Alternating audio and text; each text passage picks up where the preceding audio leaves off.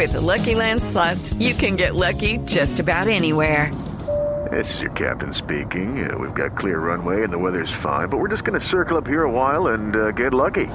No, no, nothing like that. It's just these cash prizes add up quick. So I suggest you sit back, keep your tray table upright, and start getting lucky.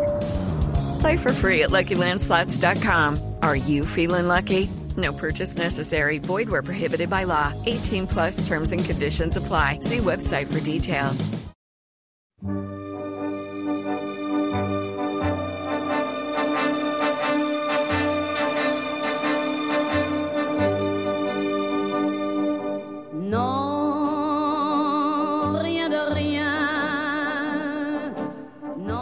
narrar lo que ha sido contado tantas veces?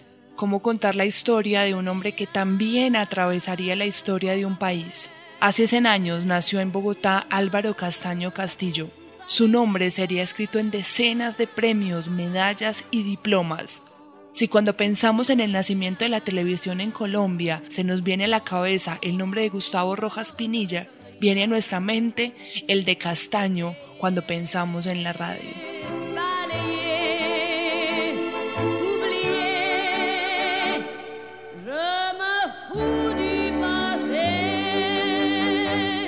Sin embargo, no queríamos hablar de sus datos biográficos, que estudió Derecho e hizo parte del grupo fundacional de la Universidad de los Andes, por ejemplo.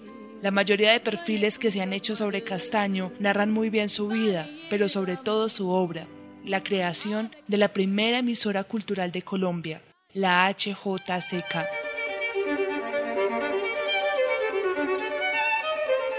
Emisora HJCK, El Mundo en Bogotá, desde 1950, una emisora para la inmensa minoría. Los patrocinadores de la HJCK apoyan la cultura.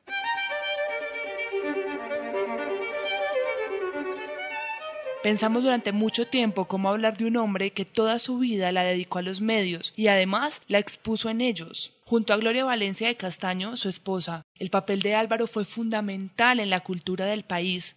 Pero eso, suponemos, ustedes ya lo saben. Por eso quisimos contar otra historia. Una historia que parecía desperdigada por los archivos de la HJCK y es la relación íntima y casi estrafalaria que tuvo con la literatura. Borges graba a Borges. Abierta la pupila a un mundo vano que sólo escoria de la luz concede, Borges recuerda a Borges, retrocede, toca antiguos olvidos con su mano. ¿Dónde estarán? ¿En qué escondido plano los versos de otro ayer, lo que antecede a la lluvia, a ajedrez, lo que sucede en aquel canto ariosto tan lejano? Borges ya no recuerda. Lo ha perdido el laberinto de su incierta gloria. A la mirada gris que nada nombra, se agrega la tiniebla del olvido. Ojos sin luz, memoria sin memoria, Borges sin Borges, sombra sobre sombra.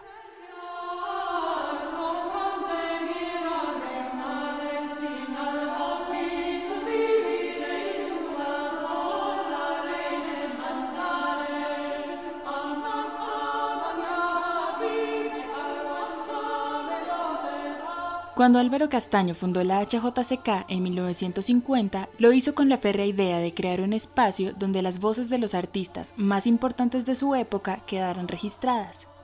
En esta cruzada, Álvaro involucró a sus amigos y a su familia, pero en el fondo, Álvaro deseaba tener un lugar donde pudiera escuchar a los escritores que en ese momento comenzaban a abrirse paso en la literatura.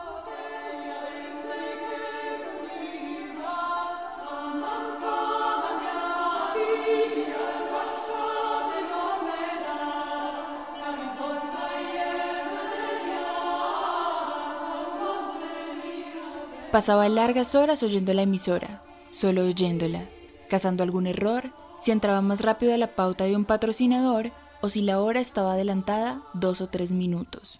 Cuando Álvaro Castaño Castillo se apareció hace 40 años en mi oficina para contarme su propósito de fundar con un grupo de amigos una radiodifusora destinada a transmitir buena música y a divulgar la literatura y las artes plásticas, todo esto sostenido por una fórmula estrictamente comercial y al margen de todo patrocinio diferente, debo confesar que la empresa me pareció pertenecer más al dominio de la utopía que al de la cruda realidad que por entonces comenzaba a padecer el país.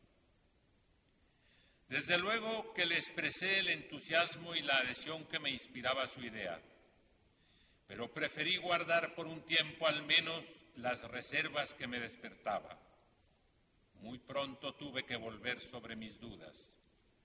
La emisora, que así la llamamos desde entonces, dándole un aura de exclusividad que supo ganarse desde un principio, se convirtió muy pronto en la más singular la más fértil y la más fiel a sus ideales entre las varias empresas que intentó mi generación para darle al país el perfil que pedían sus virtudes y posibilidades. Los avatares de la política aldeana, el desánimo que crecía ante el rumbo que tomaba nuestro destino y la flaqueza que el trabajo del tiempo va sembrando en nosotros, dieron buena cuenta de todos nuestros anhelos. La emisora, entre tanto, quedó allí firme, siempre sirviendo con irrestricta fidelidad los principios que inspiraron su fundación y registrando lo que en el país y en el mundo sucedía de valioso y memorable en el campo de las artes. El acervo de testimonios que conserva la HJCK el mundo en Bogotá, en la viva voz de quienes se señalaron en los más variados campos que conforman la marcha de una civilización, no tiene par en Colombia y muy pocos hay en el resto del mundo que se le puedan comparar.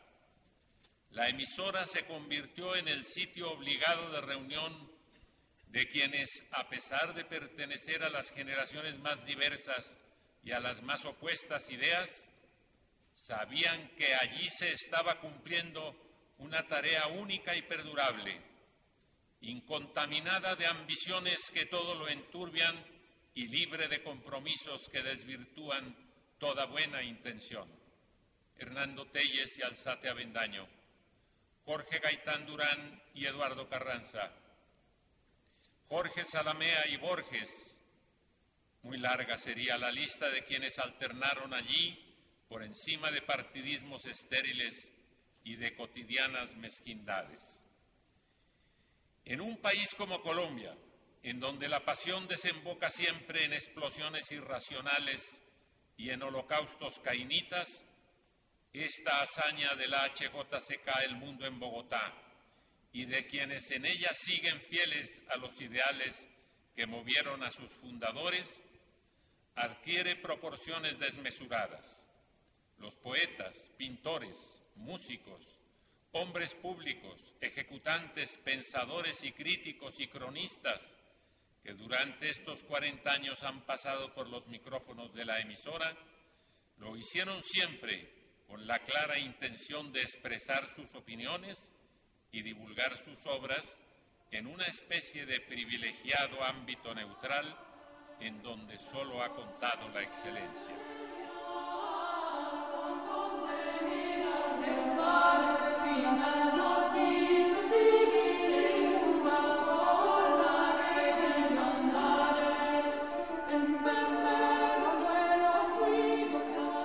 Los años 50 eran un animal de doble cara. La visible, que transmitía esa sensación de que todo estaba por hacerse, con un gesto amable, las revoluciones incipientes, los libros recién impresos y las canciones apenas sonando por primera vez. Y la otra cara, la recia, que constataba que todo estaba vedado, que la cultura al fin y al cabo era un animal caprichoso que jugaba con el afán del lucro, no con los motivos del arte. Este es un auditorio particularmente adecuado para afirmar esa dificultad inmensa que ha tenido la emisora HJCK. más que las gentiles palabras del doctor Valencia, el verdadero, por las realizaciones que ha enumerado y por las distinciones que hemos recibido, el verdadero mérito de la HJCK ha consistido en existir, en sobrevivir, en una porfía que todos ustedes, prácticamente todos conocen, unos en calidad de oyentes, otros en calidad de colegas, otros en calidad de publicistas, otros en calidad de patrocinadores directos. Para los que han estimulado ese empeño de más de 40 años, quiero expresar las gracias más sinceras y conmovidas, en nombre no solamente de la emisora, sino en el mío propio, en el de Gonzalo Rueda y Santiago Salazar, mis socios, y, y en nombre también de toda esa gente que me acompaña diariamente en el proceso de la emisora. Gracias a ellos, realmente.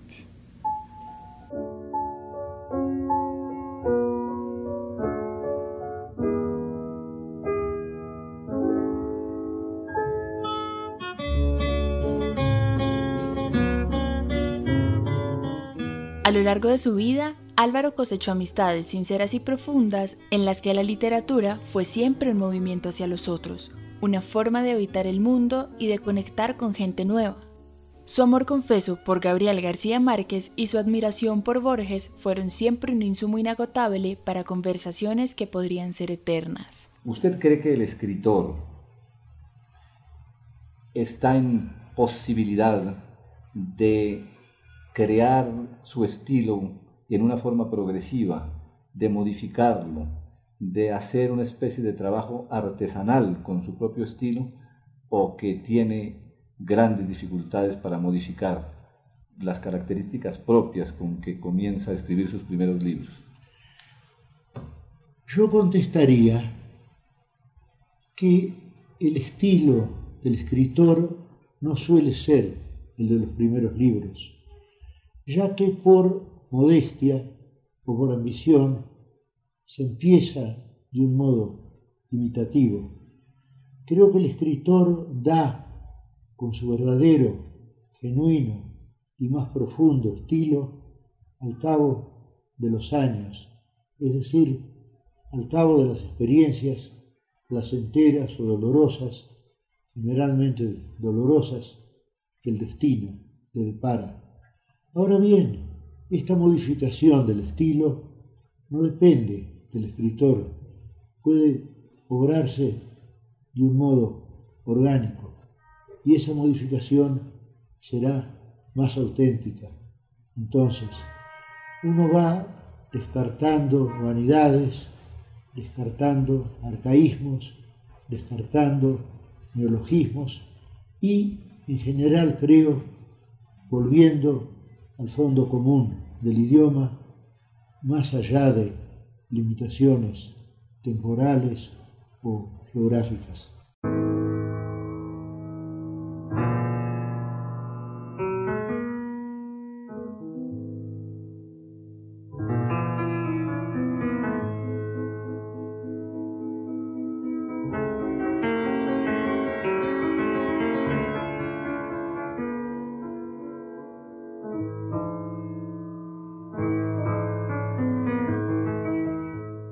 Siempre la literatura era el tema principal de conversación con Álvaro Castaño y donde siempre recibíamos un magisterio desde su sensibilidad, desde su conocimiento, desde su anecdotario, desde sus propias vivencias de encuentros con grandes escritores del mundo. Su amor particular por Jorge Luis Borges, pues era algo que era muy famoso en el ambiente literario y por supuesto su relación de cercanía y afecto con estos dos inmensos escritores que son Álvaro Mutis y Gabriel García Márquez. Recuerdo con particular afecto un viaje que hice a México para recibir una beca de literatura que implicaba quedarme unos meses escribiendo un libro en la Ciudad de México y Álvaro inmediatamente me contactó con Rodrigo para que Rodrigo me llevara a ver a Álvaro Mutis y me llevara a ver a Gabriel García Márquez. Y fue muy especial Álvaro en la manera en que, que me entregó como ese esa antorcha para que llevara de alguna forma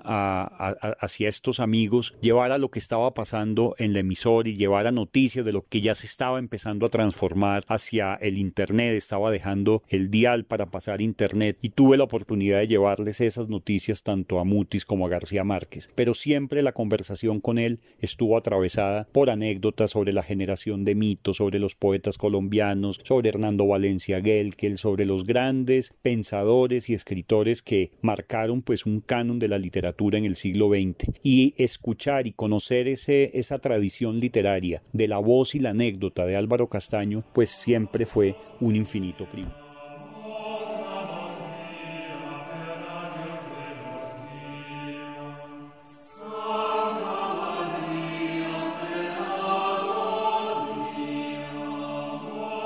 Hablar en pasado de Álvaro Castaño Castillo es apenas una formalidad del lenguaje, un ejercicio de condescendencia con el tiempo. El presente sigue siendo un espacio habitado por él. Sus enseñanzas y el eco de su voz perduran en los archivos, en los álbumes de fotos y en los cientos de recuerdos que sus amigos se niegan a borrar. Federico Díaz Granados es uno de ellos. El poeta y amigo de Castaño lo recuerda de la misma forma en que lo conoció, hablando, recomendando libros, escuchando con atención las historias de los demás, y así, como si se tratara de apenas un vistazo al ayer, Federico recuerda su primer encuentro. Son muchísimos los recuerdos y las anécdotas que tengo alrededor de la figura de Álvaro Castaño Castillo, pero lo que siempre está presente es su generosidad, su manera de entregar su sabiduría, sus conocimientos, su manera de entender la cultura a los demás. Y es así como, siendo yo muy adolescente en la recién creada Casa de Poesía Silva, allá a finales de los años ochentas, tengo el recuerdo de mi primer encuentro con Álvaro Castaño en la oficina de María Mercedes Carranza. Allí yo llegué con el poeta Mario Rivero y alrededor de anécdotas sobre la generación de mito, sobre los poetas colombianos, de la amistad de Álvaro Castaño con Eduardo Carranza, con Jorge Gaitán Durán, con Álvaro Mutis, pues surgió una tertulia a la cual pues yo me quedé y simplemente escuché y aprendí de estos grandes maestros. Desde entonces me deslumbró siempre su generosidad, su deferencia, su don de gentes, algo que hace tanta falta en la cultura colombiana.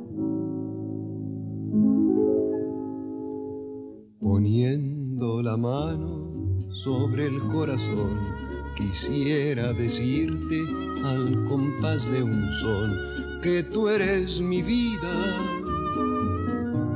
que no quiero a nadie, que respiro el aire. Los micrófonos abiertos, las cámaras y las declaraciones públicas son un punto de encuentro fácil para recordar a Álvaro. Sin embargo, la intimidad fue siempre su mejor momento. Cuentan quienes compartieron cafés, almuerzos y tardes de reunión con él que su presencia era generosa. Federico atesora en su memoria cientos de anécdotas particulares y vuelve en el tiempo para contarnos una de esas tardes en la casa de los Castaño. Son muchísimas historias y anécdotas que tengo con Álvaro en distintos espacios y momentos, momentos en los que yo iba creciendo como persona, como profesional, como escritor, y donde siempre estuvo la presencia de él acompañando con esa generosidad que tanto he mencionado. Pero recuerdo de manera especial un homenaje que él le hizo en su casa a Mario Rivero a propósito del premio José Asunción Silva para este gran poeta de Envigado, el autor de los poemas urbanos, y Álvaro le organizó un almuerzo en el patio de su casa de la calle 85. Y recuerdo que fue una tarde inolvidable. Entre otros amigos estaba Gonzalo Mayarino Botero, lleno de anécdotas, estaban amigos periodistas de Caracol, en fin, eh, nos hicieron unas sesiones de fotos y, y fue una tarde de muchísimas anécdotas. Nunca había sentido a Álvaro de una manera tan entrañable y tan especial con esos amigos como en aquella tarde de homenaje a Mario Rivero, a quien quería profundamente y lo admiraba profundamente, punto que Mario Rivero en determinado momento le dedica un número de la revista Golpe de Dados a Álvaro Castaño, a los escritos tanto en prosa como a los escritos en verso de Álvaro. Y, y tuve en otra oportunidad la fortuna de acompañar también a Mario Rivero a grabar un disco para la colección de voces de la HJCK, eh, allá también en, la, en el estudio de la calle 85 con, con 13, con 13A. Y recuerdo también que terminamos conversando y tomando café con Álvaro y hablando de tantas cosas de la vida. Y años después tuve el honor de ser invitado a esa colección de voces y fuimos con Gonzalo Mayarino Flores, también escritor y poeta, hijo de ese gran escritor y entrañable amigo Gonzalo Mayarino Botero. Estuvimos también grabando para esa colección de voces y por supuesto era una fiesta encontrarse con Álvaro en distintos momentos. Entonces tengo en la memoria esos momentos en que estuve en los estudios grabando eh, para la colección de voces y aquel almuerzo inolvidable en homenaje a Mario Rivero a comienzos de la década del 2000. la grandeur de leurs sentiments.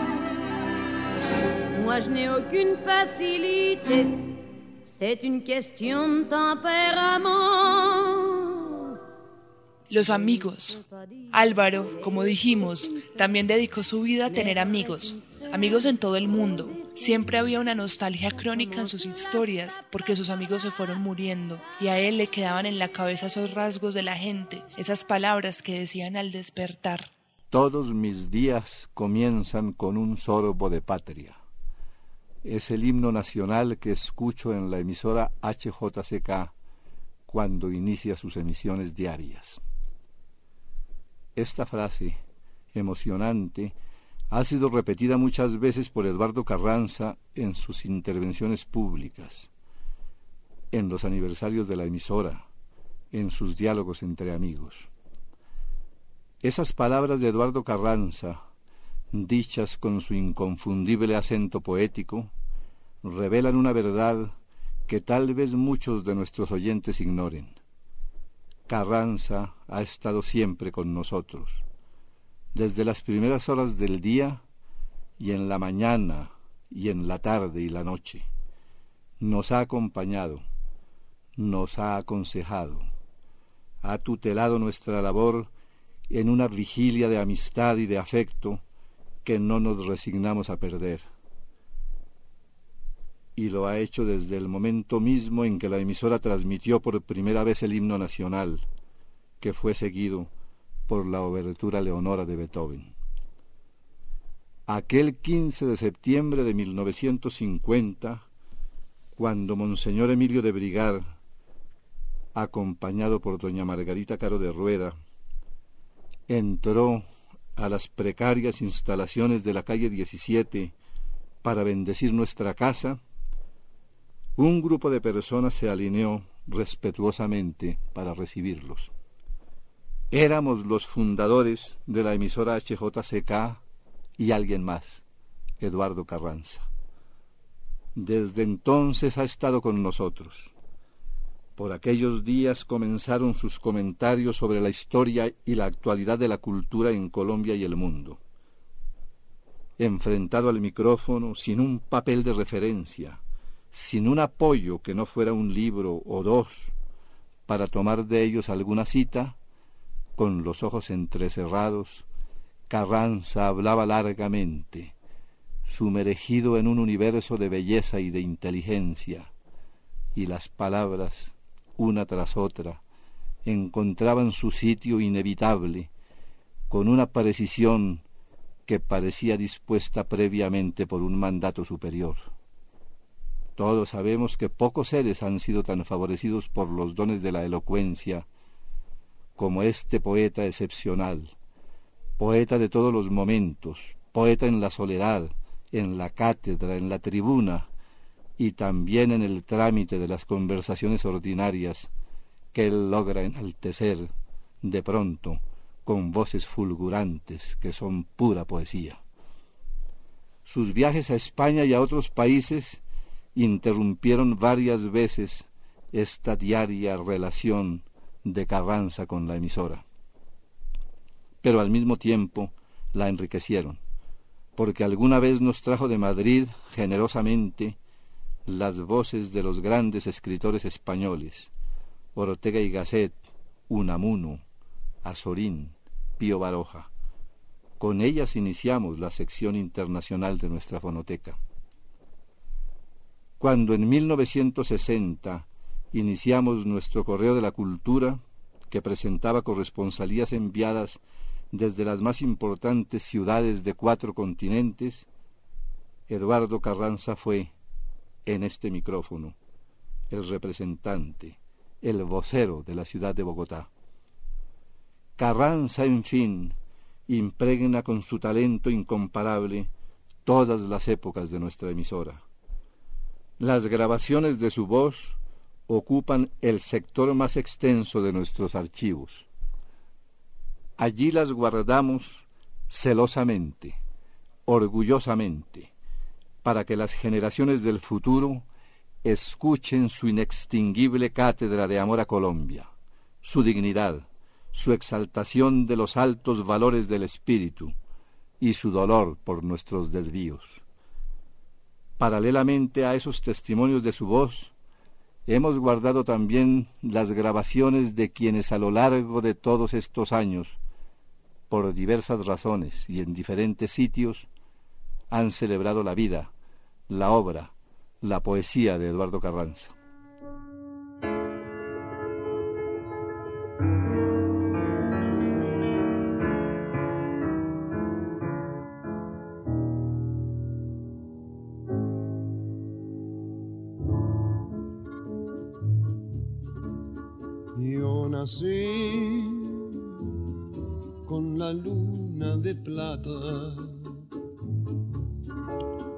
Y nací con alma de pirata.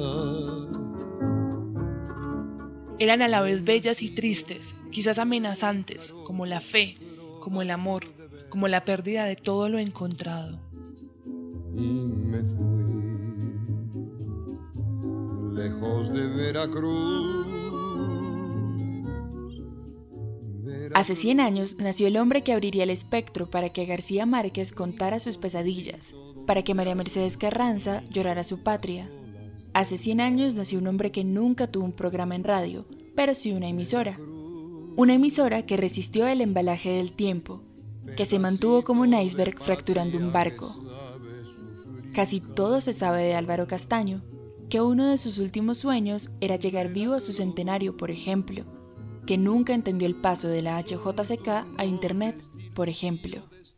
Desde el mismo día de su fundación, la emisora HJCK tuvo una preocupación obsesiva, guardar las voces que su micrófono principal y los pequeños micrófonos de su única grabadora portátil de aquel entonces iban recogiendo en diversos sitios. No borrar esas cintas era darnos un lujo que las precarias condiciones económicas de la empresa en 1950 apenas permitían. Y no siempre lo permitieron. Muchas veces, con verdadero dolor, tuvimos que hacer nuevas grabaciones, inaplazables, encima de otras valiosísimas, registradas días antes. Pero aún así, fueron muchas las voces ilustres que se salvaron de estas limitaciones.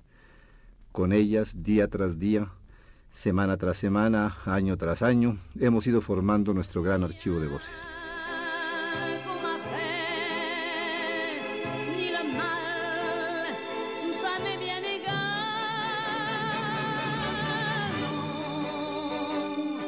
En un premio que recibió por el Ministerio de Cultura, Álvaro dijo, el pasado también se conquista. Y sí, volvimos hoy a aquel sitio aterrador en el que todo estaba por hacerse, el que nada parecía posible, en el que seguimos por porfía y por coraje.